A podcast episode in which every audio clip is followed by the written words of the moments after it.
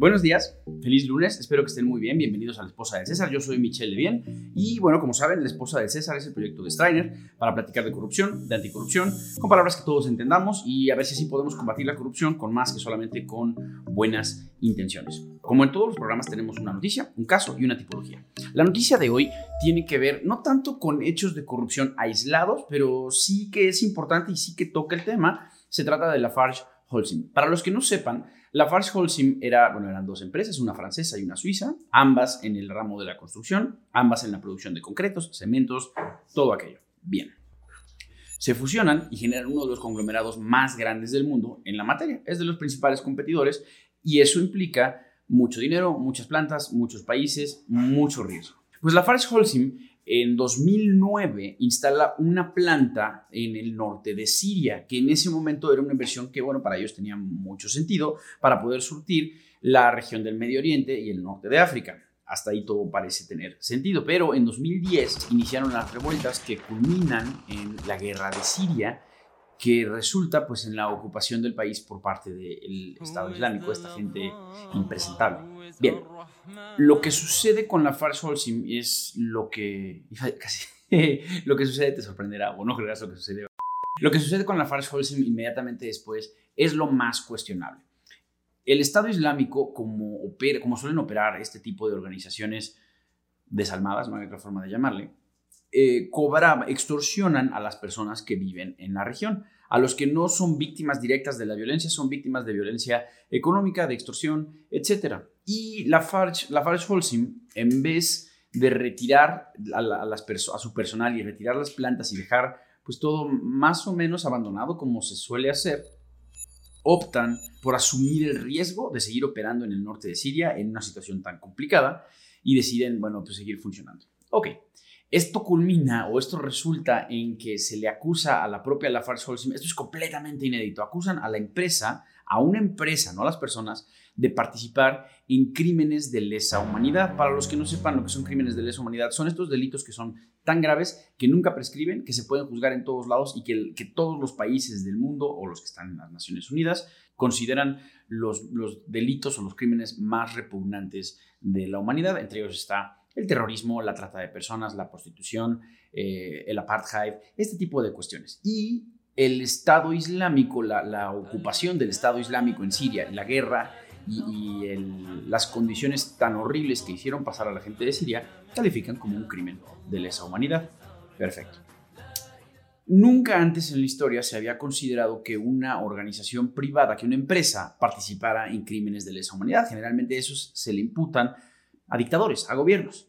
Pero como la Farge Holcim permaneció en el norte de Siria, pues em, ellos mismos reportan alrededor de 2014 que tuvieron que hacer lo que ellos llaman compromisos, asumir compromisos inaceptables. Esa es la forma institucional, la forma empresarial de decir le pagamos sobornos al Estado Islámico para que nos deje seguir haciendo dinero en Siria.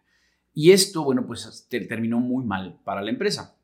La acusan de crímenes de lesa humanidad, al día de hoy se han desechado estos cargos, ya no es un crimen tan grave o tan monumental como este, pero sí, se le sigue acusando de un crimen bien interesante que es lo que nos ocupa, el crimen del delito de financiamiento del terrorismo. Ya hemos platicado un poquito del lavado de dinero. El lavado de dinero es ese delito en el que tomamos dinero que viene de otros delitos, narcotráfico, drogas, tráfico de humanos, etc.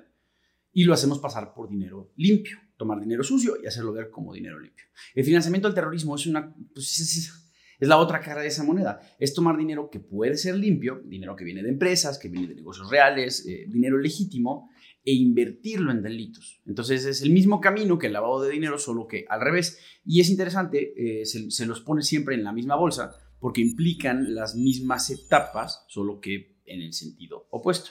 Bueno, pues resulta que en Francia donde se le estaba imputando a la Farge, porque la empresa tiene su sede en Francia, se le está ahora imputando, se les mantiene este cargo, esta acusación por financiamiento del terrorismo, precisamente porque durante todo este lapso, desde 2010 hasta 2018, estuvieron financiando al Estado Islámico. Y es interesante porque no es falso, o sea, sí es completamente cierto. La Farge tomaba dinero que viene de sus operaciones normales, dinero legítimo, y se lo daba a terroristas.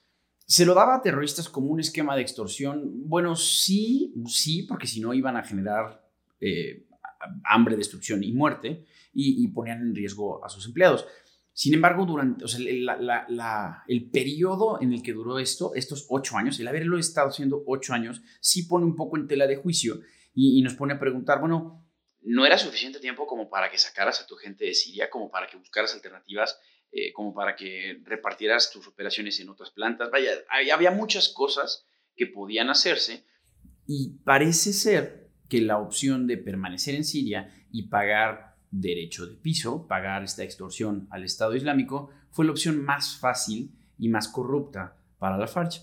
¿Qué es lo que sigue? Bueno, hacer investigaciones para determinar qué tan conscientes estaban de esto y qué tan necesario era para la empresa permanecer en Siria. Si las autoridades francesas llegan a la conclusión de que esta fue la salida fácil, de que pagar sobornos al Estado, al Estado Islámico, pagar sobornos al Estado Islámico era la salida fácil de la empresa, entonces sí que le van a imputar el delito de financiamiento al terrorismo. Sigamos. Nos toca platicar del caso. Como saben, este año Transparencia Internacional cumple 25 años, hace su lista de los 25 casos más importantes o más escandalosos de corrupción en la historia y nosotros estamos haciendo nuestra explicación muy breve de cada uno de estos casos. Bien, pues hoy toca el caso de la familia Gupta en Sudáfrica. Ok, ¿quién es la familia Gupta? La familia Gupta, o en este caso se compone de tres hermanos en particular, son empresarios que hacen distintos tipos de negocios en Sudáfrica. Bien, ¿qué es lo que sucede? En la, primera década de este, en la, no, en la segunda década de este milenio, en los 2010, la familia Gupta, estos tres hermanos, se acercan, ah, con base de sobornos y de tráfico de influencias, se acercan cada vez más al gobierno del presidente Suma. Bien, ¿qué es lo que hacen? Ellos, pues sí, con base en sobornos del círculo más cercano o de los círculos más altos de poder de Sudáfrica, se hacen de mucho poder, se hacen de tanto poder. Esto no es extraño, pero ellos la verdad es que ellos sí se excedieron. Em, ellos logran amasar tanto poder que la, gente y la propia Transparencia Internacional califica lo que hicieron los Gupta como una especie de golpe de Estado moderno. ¿Por qué? Porque pagando sobornos y abriéndose paso con, con billetes, pues logran controlar el gobierno de tal manera que en efecto ellos son los que están en el poder. Inclusive desde, como les comenté, el presidente Suma hacia abajo todos sus secretarios de Estado. Es tan grave lo que hacen que eh, ellos, a ellos se les acusa de haberse llevado 7 mil millones de dólares de fondos públicos de Sudáfrica. Y Sudáfrica sí es una, es una economía grande, pero no es una economía tan grande como para que 7 mil millones de dólares sea poca cosa. Em, inclusive, logrado a base de sobornos, los Gupta consiguen un contrato eh, ferroviario para hacer suministro de construcción de, pues sí, de las vías férreas, de las vías de transporte de comercio de Sudáfrica, que ese contrato por sí solo vale 4 mil millones de dólares. Llega un momento en el que estos hombres están tan, tan borrachos de poder que empiezan a exigirle al presidente que destituya secretarios, cosa que no debe, no debe suceder y si es que ha sucedido antes, no, no es el tipo de cosa que se haga pública, pero así, aquí sí que lo, lo conocimos. Entonces, los Gupta, pues realmente controlaban a Sudáfrica. Cuando realmente, eh, cuando realmente estalla esto es con el cambio del gobierno y con el actual presidente Ramaphosa.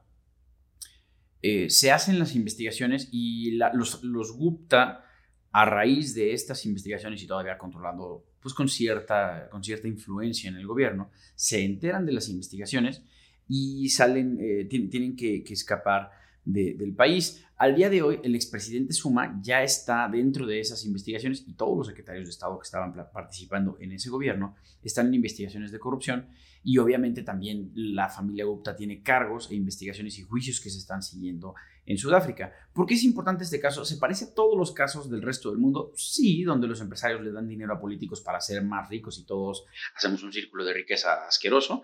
Sí, es muy parecido, pero aquí lo, que tiene de notorio es la cantidad, 7 mil millones de dólares, y el grado de poder que lograron adquirir. No se ha sabido de una situación similar en la que un grupo de empresarios controlen al gobierno con dinero. Vamos a la tipología. Nos toca platicar ahora del financiamiento al terrorismo. El, financiamiento al terrorismo, como lo platicamos en el caso de, la, noticia de la Farge Holcim, es, es la otra cara del lavado de dinero. El lavado de dinero, tomar dinero sucio y hacerlo pasar como limpio. en este caso, tomar dinero limpio que viene de negocios y meterlo a fines sucios, cometer delitos, específicamente el delito de terrorismo. Y es interesante cómo se hace esto. Hay, pues la verdad es que muchas, muchas tipologías de lavado de dinero. Son tantas que las unidades de inteligencia financiera, estas partes del gobierno que se encargan de investigar el lavado, se juntan una vez al año en París y comparten tipologías y cada uno llega con su lista de los trucos de cómo lavar dinero y las comparten entre sí para ver si, si con las experiencias de un gobierno, otro gobierno puede investigar y, cerrar eh, juicios de delitos de lavado de dinero. Estas tipologías casi siempre son de lavado de dinero.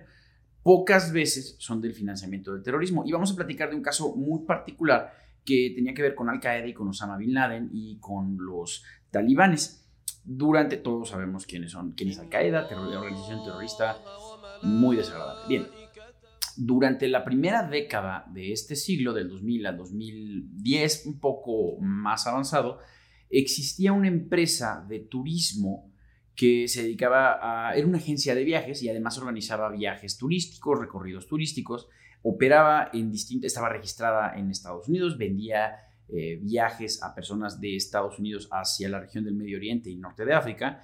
Y bueno, aparentemente era una empresa seria y formal. Principalmente organizaban viajes, eh, expediciones en agua, en mar, viajes en, barco. Bien, después de un montón de, investigaciones, lo más interesante de esta empresa es que sí funcionaba como, se como decía que funcionaba. Realmente sí organizaban viajes y seguramente hay personas que dicen, no, pues a mí me tocó ir a, a subirme a uno de estos barcos. Ok, pues resulta que esta empresa generaba fondos y a veces también lavaba, lavaba dinero, a veces simulaba como que trabajaba. ¿Qué significa? Llevaba a 10 turistas y ellos declaraban que eran 100 y los otros 90 o el ingreso de los otros 90 venía de otro tipo de delitos. Todo se mezclaba en la misma cuenta. Esta cuenta eh, pertenecía a la empresa y los accionistas de la empresa eran, eh, eran otras empresas fantasma o a veces los proveedores de la empresa. Tal vez la empresa dice, yo le tengo que pagar a mi diseñador gráfico para la página de internet y le deposita 10 mil dólares y este diseñador gráfico resulta que está en Egipto o está en Sudán, en Senegal, en, estos países que son jurisdicciones de alto riesgo. Y básicamente después de varias capas, el, dinero se lograba canalizar hacia Al Qaeda. Se dieron cuenta de que esta operación logró inclusive financiar parte de los ataques del 11 de septiembre y la operación de Al Qaeda durante la guerra contra el terrorismo de Estados Unidos, la invasión de Irak, etcétera, etcétera. ¿Cuál es lo, ¿Qué es lo más delicado de esto? Que realmente no sabemos con quiénes estamos haciendo negocio. Inclusive podríamos estar haciendo negocios con una empresa seria, formal, y nosotros pagamos dinero limpio y recibimos a cambio productos serios o servicios reales y pues no sabemos qué es lo que hacen con este dinero. Ese dinero se puede terminar canalizando al terrorismo y significa que nosotros estamos financiando el terrorismo. No, pero de preferencia un muy buen consejo es siempre saber con quién estamos haciendo negocio, conocer al cliente, conocer al proveedor, platicar con ellos, ver a las personas que están detrás de esto, eh, asegurarse de que dan confianza. La verdad es que no siempre se puede hacer todo y tristemente es posible que pues cualquiera de nosotros ya haya hecho operaciones con dinero que haya terminado en manos de terroristas.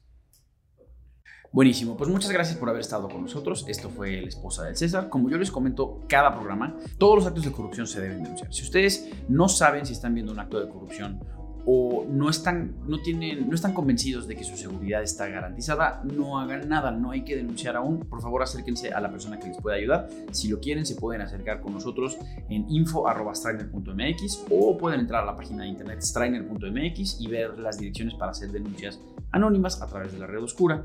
Lo más importante es que lo hagan todo de forma segura, su seguridad es lo más importante. Eh, muchas gracias por estar con nosotros. Esto es la esposa del César. Yo soy Michelle Levien y que tengan feliz lunes.